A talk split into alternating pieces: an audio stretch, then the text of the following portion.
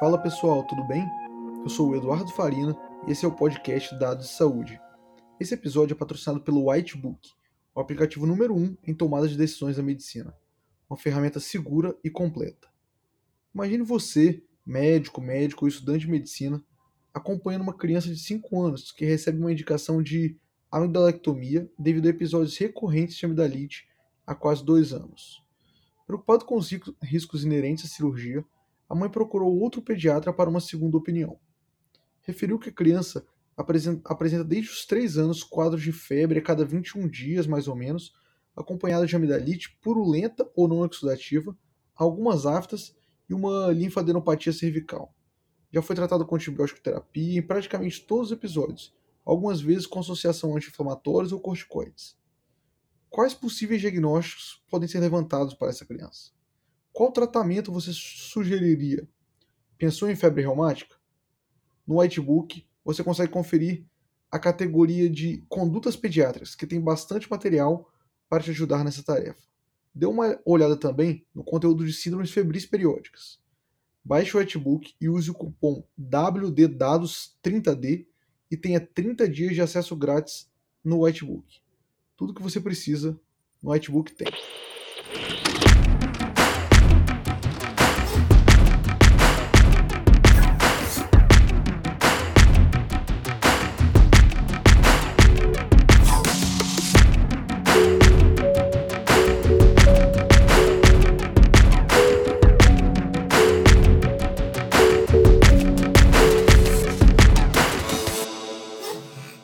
Hoje eu estou aqui num episódio muito especial com João Pedro Mazuco Rodrigues, ele que é formado em Ciência da Computação pela Universidade de Passo Fundo e está finalizando Engenharia da, Computação pela mesma.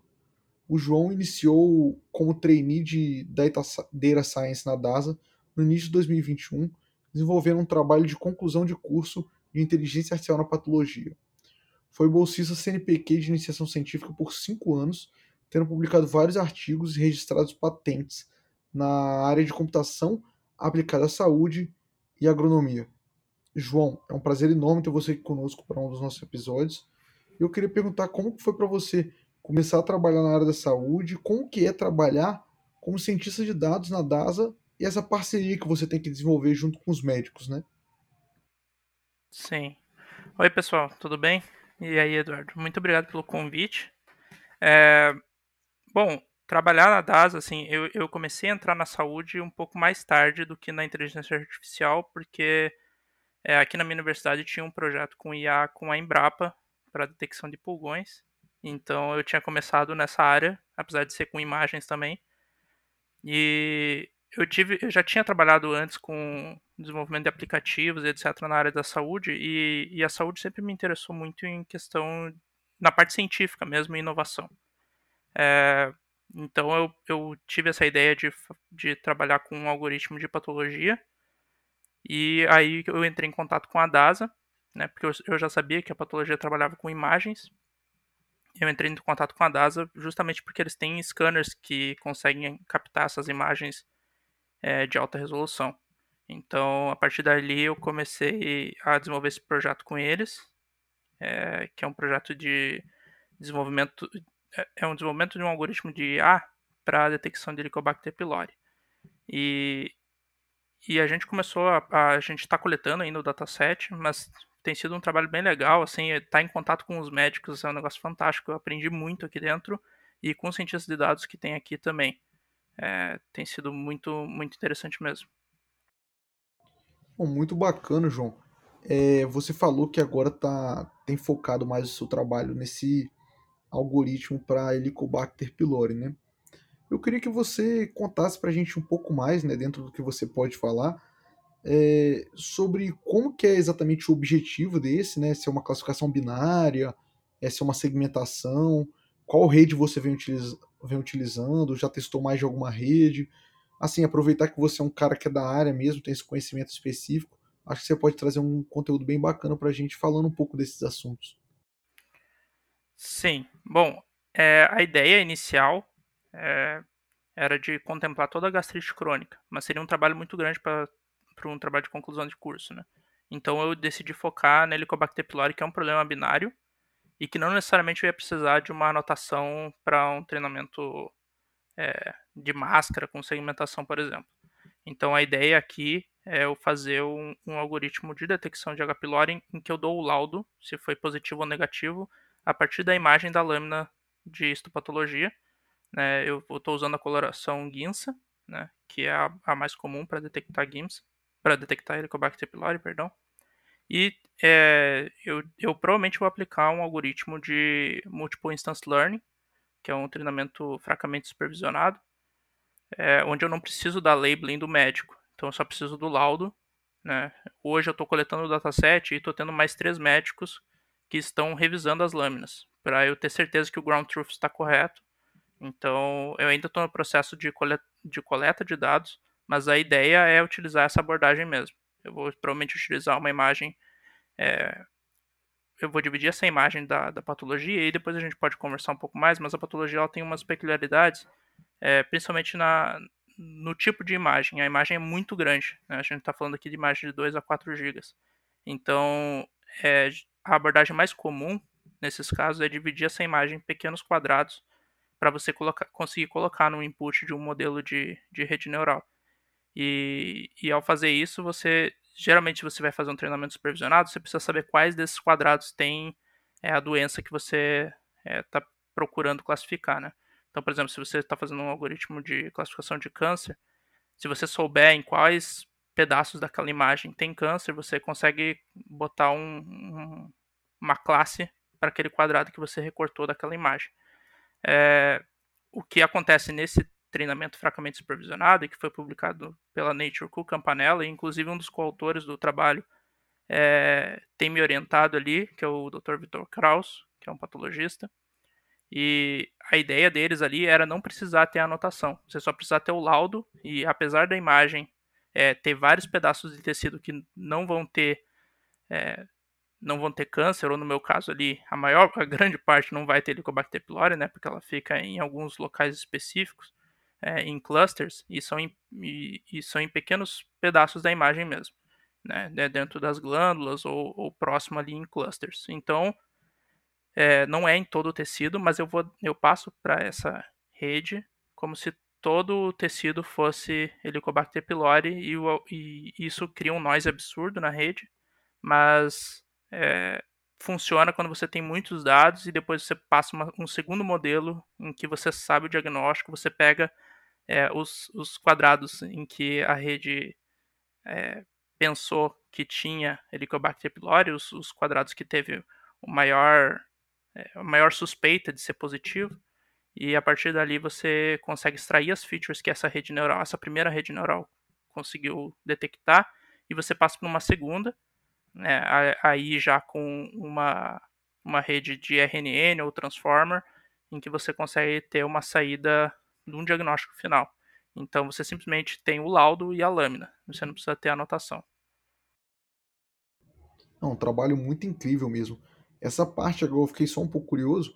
Essa parte do de você passar é, os a, o quadrado que a rede pensou é, que, que, a rede usou né, para predizer com maior força que a lâmina seria positiva ou negativa, nesse caso positiva, para você dar as labels de que aquele quadrado tem o Helicobacter pylori, é como se fosse um método que eu posso usar para explicação de redes neurais também, tipo aquele que você é o método de oclusão, algo semelhante a isso. Na verdade, a ideia ali nem é você visualizar esses, essas feature maps. A ideia é, já que você vai usar é, geralmente a penúltima camada, em que você tem 512 neurônios, você provavelmente, se você tentar plotar isso em cima de uma imagem inicial de, sei lá, 500 por 500 pixels, você não vai ter um. Você nem tem como plotar isso, apesar de você poder usar esses outros algoritmos para poder visualizar onde o algoritmo está detectando. Mas a ideia inicial é você ter. É, é você passar essas features dos neurônios que foi aprendida na rede para a próxima rede conseguir utilizar essas informações que já foram extraídas para fazer o algoritmo final. No geral, quando você já divide a imagem da, da patologia em vários quadradinhos pequenos, é, e você faz a classificação de cada um, isso tanto no supervisionado quanto no fracamente supervisionado, na hora de você é, montar tudo isso, todas essas classificações, você consegue sim gerar um heatmap e visualizar as áreas em que a rede achou que era mais é, era mais possível ter aquela doença. Entendi, bem, bem curioso, é, é complexo assim, mas eu acho que é uma ferramenta que pode ser muito útil para diversas patologias que são anotadas, por exemplo, quando você anota uma tomografia, um exame tomográfico para uma doença, tudo bem que é um pouco mais fácil de visualizar do que você pensa numa, numa lâmina de patologia, mas às vezes você quer anotar uma imagem para pneumonia e você só tem anotado por é, por exame e às vezes é, e você quer pegar por corte a anotação. Talvez esse, essa técnica de multiple instance learning possa ser útil, né? É... É, é, essa rede, é, isso é uma ideia que até o Kitamura deu, que tinha um dataset ali dentro da DASA que, que era mais ou menos assim. Eles tinham, é, eles tinham o dado de que aquela série tinha algum, aquela sequência de cortes tinha um laudo, mas eles não sabiam quais. Né? Eles não tinham essa anotação de quais é, cortes. Então, nesses casos, se você tiver uma quantidade de dados razoavelmente grande, você consegue é, fazer esse treinamento fracamente supervisionado. Porque você tem um pouco do, do, do, do seu label, então não é totalmente não supervisionado, né? Mas você não tem exatamente todos os dados que você precisa. Então, é por isso que chama-se fracamente supervisionado. Bacana demais. João, nessa área da, da patologia, né, que você vem tentando, que você vem desenvolvendo seu trabalho, é, como que você enxerga as principais aplicações da inteligência artificial, tanto na classificação, segmentação, assim como os principais desafios de colocar esses modelos em produção, né, o, a, o MLOps, que o pessoal fala tanto, as operations de machine learning, e, e uma coisa que você falou até na sua primeira resposta, eu acho, sobre o ground truth, né, que na radiologia isso às vezes já é um problema. Eu imagino que na patologia ele possa ser ainda maior, né? Ou bem semelhante. Sim, é. Realmente, assim, são, são vários pontos. Eu acho que, primeiramente, hoje, na patologia, a gente tem algumas dificuldades nessa questão de, de ground truth, porque se você anotar um dado, é, como exatamente é, assim, você tem muita variabilidade, sabe? Da área que um patologista marcou ou o outro. Na verdade, você tem uma variabilidade grande até entre, assim, entre diagnóstico final num classificador. E até por isso que eu estou utilizando três médicos. Então, assim, tem essa dificuldade. Eu acho que a patologia também enfrenta uma, uma dificuldade grande nessa parte de implementação. É... O maior problema é que não há uma padronização nas imagens é, dificilmente você vai ter os seus laudos é, indicados em que cada lâmina tem, tem tal laudo. Então, por exemplo, hoje, hoje nós estamos fazendo um projeto com a Ibex, que é uma empresa de Israel, que eles têm um algoritmo de câncer de próstata. E o que acontece hoje é que esses, é, esses laudos que são dados, eles são dados por fragmentos. Então, por exemplo, no fragmento A da próstata pode ter um pode ter câncer. Só que eles, eles às vezes retiram três fragmentos e, e fazem três lâminas com esse mesmo fragmento. E às vezes, não necessariamente as três lâminas vão ter, mas no laudo você não sabe quais delas tem. Então você tem esse, esse descasamento em que hoje você não tem um laudo específico para lâmina. Né? Até porque para é, um oncologista, por exemplo, não necessariamente vai ser útil né? saber em qual lâmina está para estar tá no, no report. Mas hoje, com a estruturação de, de um banco de dados em que você tenha tudo isso linkado vai facilitar muito o IA e é um negócio que não está sendo feito ainda. É, outro problema é que é, você não tem estruturação de laudo. Então, você tem algumas padronizações em literatura de o que, que tem que ter num laudo, mas você não tem é, esses laudos estruturados. Então, por exemplo, hoje, com esse algoritmo que eu estou fazendo de Helicobacter pylori, é, tem patologistas que escrevem Helicobacter pylori foi positivo no laudo tem gente que bota um maisinho, sabe? Então, é, todos esses tipos diferentes de colocar como é um texto livre, é, fica difícil filtrar, né? No meu caso não é tão difícil porque eu não estou procurando especificamente Helicobacter pylori positivo, estou pesquisando tudo que tem Helicobacter pylori. Então, quando eu boto o filtro lá pylori, eu sei que foi feita a pesquisa, sabe? Mas em casos mais específicos, isso pode ser um problema, sabe? Então, hoje nós estamos passando ali na DAS por tentar estruturar tudo isso e tentar linkar todos esses dados para a gente conseguir criar algoritmos de uma forma mais fácil. Porque o processo hoje não, não é tão simples, e isso em nível mundial, tá? É, até o, o, o, formato das imagens em patologia eles diferem dependendo do scanner. Então a Aperio gera um ponto SVS, a Philips gera um ponto iSyntax, e enquanto que na radiologia vocês têm o DICOM, né, que é uma padronização total e que é, tem muitos pesquisadores lá fora que estão tentando trazer a patologia para o DICOM também, mas que é, ainda está muito engatinhando esse processo. Os scanners mais novos estão começando a vir com DICOM, é, mas tem todo esse, assim, tá, tá bem engatinhando mesmo, e isso é um problema da patologia pelo fato de que esses scanners, eles são muito recentes. Então, assim, o FDA aprovou isso aí em 2017 para ser usado no, na clínica diária. Então, você não tinha muito estímulo de um, de um laboratório privado ter esse scanner se ele não pode ser utilizado, sabe? Então, o fato de agora tá sendo, de ter sido aprovado, né, querendo ou não, é bem recente. É, os trabalhos de patologia com IA, eles começaram em 2019, 2018. Então, nas lâminas inteiras, né? Antes eram feitos em, sei lá, um print screen do microscópio. Então, tá sendo, tá sendo um desafio e tá bem engatinhando em relação à radiologia, porque na radiologia vocês já tinham tudo isso digitalizado, a IA já estava andando um pouco antes, e na patologia está começando agora a ter essas padronizações e o pessoal a se organizar, sabe? Muito interessante. Assim, antes de eu te fazer uma pergunta comparando esse cenário da, do nível da infraestrutura de radiologia e patologia digitalizada, eu queria te fazer só mais uma pergunta quanto a um outro desafio da, da patologia que eu imagino que possa existir, que é, que é essa é, domain shift, né, que o pessoal fala às vezes. Porque, por exemplo, a concentração de contraste que um laboratório usa para o outro às vezes, como que o modelo pode generalizar de uma lâmina para outra, sabe? Porque pode ser que isso altere o conteúdo, a textura da imagem, né?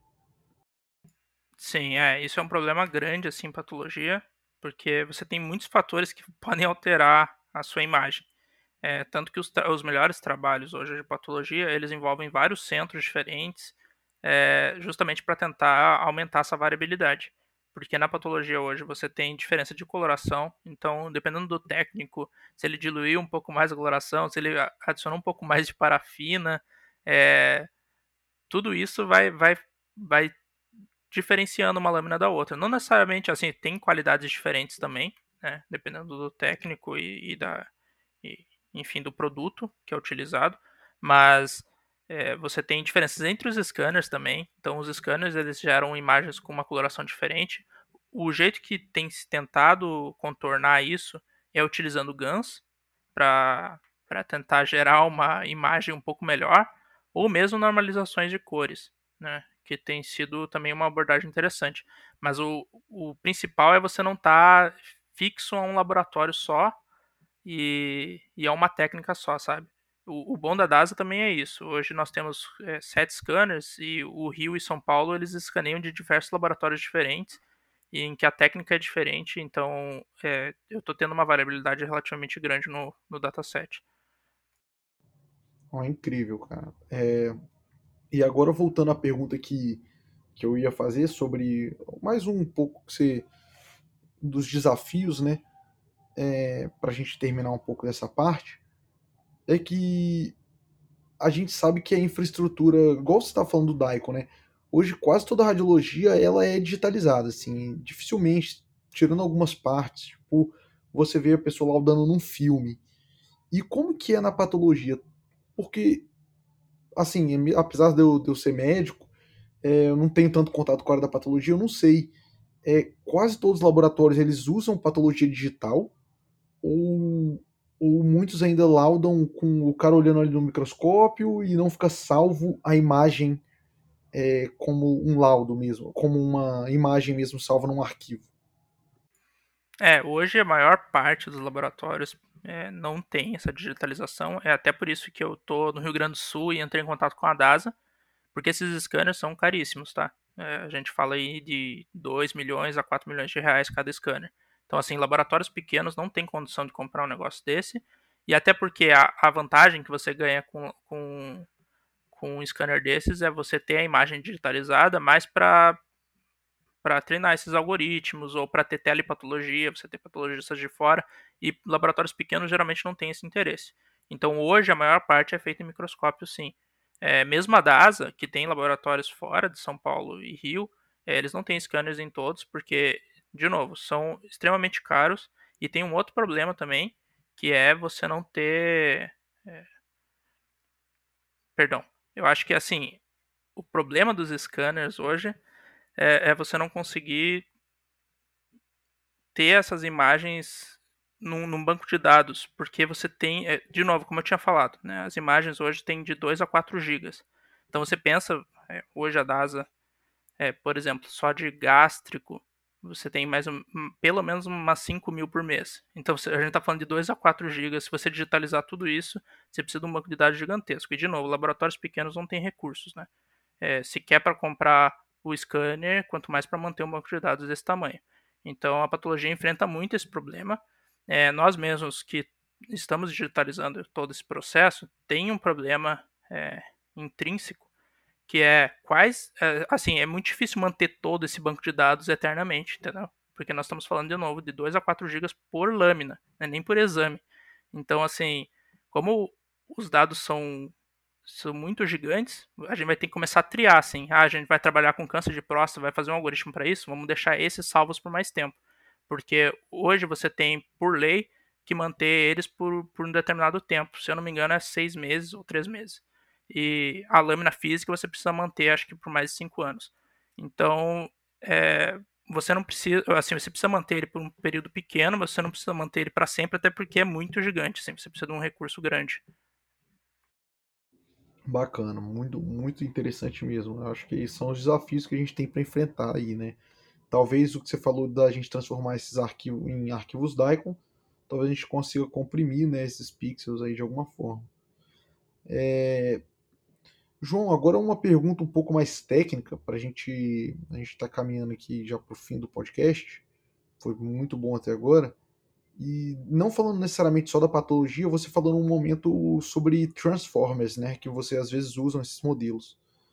É, eu queria que você falasse para a gente, assim, desse um resumo bem simples para que talvez seja até um, assunto difícil de resumir, mas como que qual que é a diferença de um Vision Transformer, né, é, de uma CNN e, e você já viu aplicações desses modelos na saúde? Opa, bom, vamos lá. Uh, eu acho que vai ser difícil explicar por, simplesmente por áudio, né, sem alguma imagem, mas assim o, o básico da diferença entre um transformer e uma convolução é que a convolução você vai criar pequenos kernels em que esses kernels eles vão ser algum filtro. É, e a convolução, antigamente, ela era utilizada em processamento digital de imagens para é, você detectar algum, alguma característica da imagem, geralmente bordas. Então, dependendo da matriz que você tinha lá, você conseguia retirar, as, é, separar só as bordas que você queria da imagem, por exemplo. E eles tentaram trazer isso para machine learning, porque aí você conseguiria fazer com que a rede tentasse é, tirar características específicas. Mas essas características, se você estudou convolução, o pessoal que está estudando aí, é, as convoluções elas vão ter o match perfeito quando ela for exatamente igual à feature da convolução. Então, isso faz com que você tenha, por exemplo, features de kernel 3x3 ou 7x7, você está procurando características desse tamanho. Né? E, e você, conforme você vai criando profundidade na rede, você vai adicionando camadas, essas, essas features elas vão se comunicando, né? de certa forma. Então você está tentando correlacionar características da camada anterior com a camada da frente. É, e o Transformer ele tenta fazer isso tudo na mesma camada, basicamente, porque você está tentando, você divide a imagem em patches ou simplesmente pixel por pixel e você tenta criar uma correlação entre todos eles, criando um mapa de atenção. E isso faz com que você tenha uma correlação é, direta de uma imagem por exemplo, um patch que está lá no começo da imagem, sei lá, no, ponto, no superior esquerdo, com o inferior direito, você consegue criar uma correlação, se houver alguma correlação, você consegue encontrar é, no Vision Transformers. E na convolução você vai conseguir, você só vai conseguir fazer isso talvez numa camada seguinte, por exemplo. Então, é, a ideia do Vision Transformers é ter uma capacidade de generalização maior, porque ele também vai criar camadas é, com uma certa profundidade, né? Então, é, o que sabe-se hoje dos Vision Transformers, e eles estão superando a, a, maioria das CNNs no ImageNet, é porque os problemas da ImageNet eles são muito complexos, você tem muitas classes e você tem uma variabilidade grande. É, parece que os Vision Transformers eles conseguem performar um pouco melhor quando você tem uma variabilidade grande, quando você tem muitos dados. E isso, isso depende do problema que você está tratando. Eu acho que na saúde, é, dependendo do seu problema, isso pode ser útil. E lâminas patológicas pode ser uma questão também, porque, para vocês terem uma ideia, é, 470 lâminas hoje, num Zoom 20, dá praticamente o dataset da ImageNet. Então, assim, é, justamente porque ela tem uma resolução muito alta, né? Então, assim, é, você tendo uma variabilidade grande, você tendo um problema maior, eu acho que os Vision Transformers vão cair bem. Hoje, é, você tem a medicina focando muito em problemas menores, datasets pequenos, principalmente por problemas de anotação. Então, se você for pegar um algoritmo do Kaggle, dificilmente eles estão usando Vision Transformers. Apesar que eu já vi estudos em que o Vision Transformers bateu é, CNNs no, em desafios do Kaggle e, e, mesmo em artigos em que eles testaram Efficient Nets ou, ou coisas do tipo. Oh, muito bacana. Acho que depois de, de você ter falado bastante sobre aplicações da sua aplicação prática de inteligência artificial né, e os desafios, você ainda falou agora dando um, um pouco de um resumo teórico sobre as redes é, mais, que, mais promissoras que a gente tem na, na para a imagem, né? Então, João, eu queria que você, para o nosso ouvinte, né, que gostaria de se conectar com você, estender um pouco mais esse papo, em qual rede social ele pode te encontrar? Twitter, LinkedIn? É, hoje eu tô, é, assim, acho é mais fácil me encontrar no LinkedIn, né, é João Pedro Mazuco Rodrigues mesmo, e se alguém quiser mandar um e-mail também, é João Pedro M. Rodrigues, com Z, arroba gmail.com, e pode entrar em contato. A gente está querendo criar projetos ali, estamos engatinhando ainda na patologia, porque o mundo inteiro ainda está engatinhando, mas tem sido um trabalho bem interessante. A gente está tendo um contato com o pessoal do exterior bem legal e tem muito projeto aí que dá para fazer. Valeu, João. Eu agradeço muito sua presença aqui no podcast. Sabe que a gente está sempre de portas abertas. E depois vamos querer saber os resultados desses trabalhos aí e a gente chama aqui para você contar. Beleza. Muito obrigado a todo mundo que está ouvindo. Obrigado, Eduardo. Um abraço. Um abraço, pessoal. Nós vamos ficando por aqui.